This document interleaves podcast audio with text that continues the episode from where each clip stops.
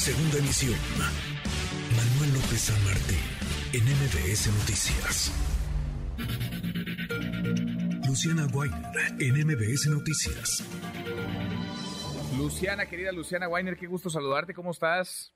Hola, un gusto saludarte a ti al auditorio. ¿Qué datos estos que nos compartes y qué realidad tan dura la que retratan la violación y en general la violencia sexual como un asunto, un problema en buena medida intrafamiliar, en donde en no pocos casos, en la mayoría de hecho de los casos, el agresor está dentro de la familia Luciana.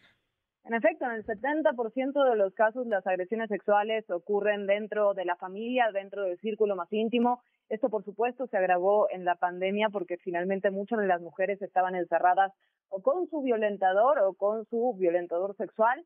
Y por otro lado, la otra cara de la moneda, y, me alegra que justo estabas platicando sobre la prisión preventiva oficiosa, mientras algunos ministros defienden esta figura de prisión preventiva oficiosa, por otra parte, la gente que ya tiene una orden de aprehensión no es arrestada. Manuel, este caso es un claro ejemplo de ello. Un primer intento de arresto de esta persona que tiene una orden de aprehensión por violación agravada, que es digamos, desperdiciado. Al parecer lo que dicen los policías es que los quisieron linchar en el barrio, entonces simplemente lo dejaron libre, hasta le dieron la llave para que abrieran las esposas y se las devolviera.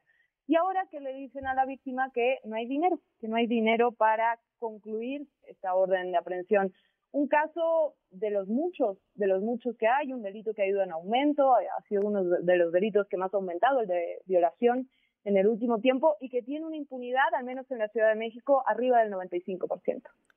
Vamos a escuchar tu trabajo, Luciana, y seguimos, seguimos platicando este tema durísimo. Claro que sí.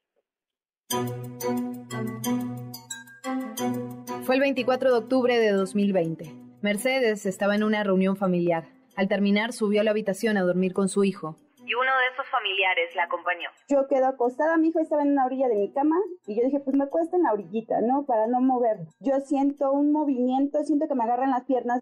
Esa noche Mercedes fue víctima de una violación. Inmediatamente interpuso una denuncia en la Fiscalía de Delitos Sexuales de la Alcaldía Álvaro Obregón de la capital del país, a la cual Código MBS tuvo acceso. Me tomaron toda la declaración, pasé con el médico legista, psicólogo, todo lo que se tiene que hacer. De aquí la familia de él nos empieza a ofrecer dinero, vienen al día siguiente los papás y me dicen o le dicen a mi cuñado, pues cuánto quieren para que no pase a más. Yo no lo acepté, no lo aceptamos.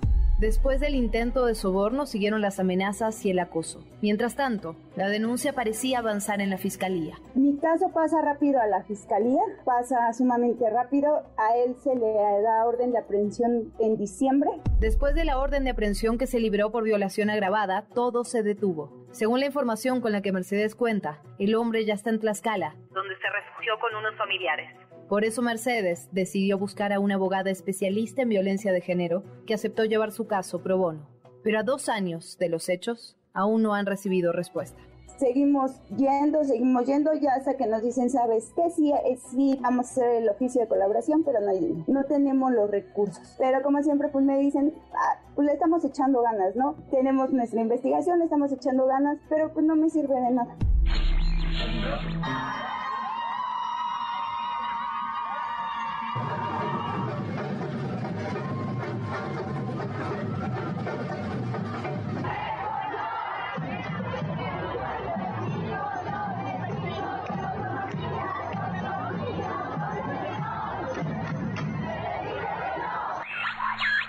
El caso de Gabriel es uno de muchos. Según la ENSU, en el segundo trimestre del 2021, 5 millones de mujeres mayores de 18 años sufrieron algún tipo de violencia sexual. Esto es un aumento de 0.8 puntos porcentuales con respecto al mismo periodo de 2020. Y en el 70% de los casos de violencia sexual, el agresor está adentro de la familia, según el reporte más reciente de IPA Salud.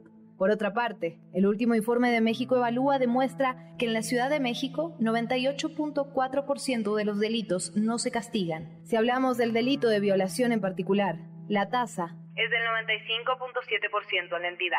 Es triste que toda la familia pues nos hayan dado la espalda, ¿no? Entiendo esa parte, sí es él, él pues es familia, no de sangre y pues yo no. Entonces pues estoy tratando de luchar y no voy a parar hasta que él pues hasta que él pague. Yo soy Luciana Weiner y esto es Código MBS. Qué cosa, Luciana, las agresiones, la violencia sexual y luego la impunidad, ¿no? la, inacción de parte de las autoridades.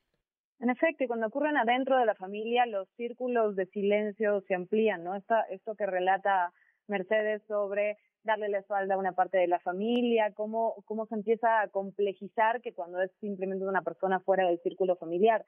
De todas formas, en ambos casos es, es terrible, es un delito, se tiene que castigar, pero el tema intrafamiliar tiene mucho peso en las víctimas, es mucho más difícil romper el silencio. Sin duda, qué duro, qué duro, ojalá generemos más conciencia y ojalá se terminen estos círculos de silencio, este cobijar al agresor porque es parte de la entre comillas, familia. Gracias, Luciana. Gracias como siempre. Gracias, Manuel, a ti. Un abrazo. Luciana Weiner, otro de vuelta. MBS Noticias.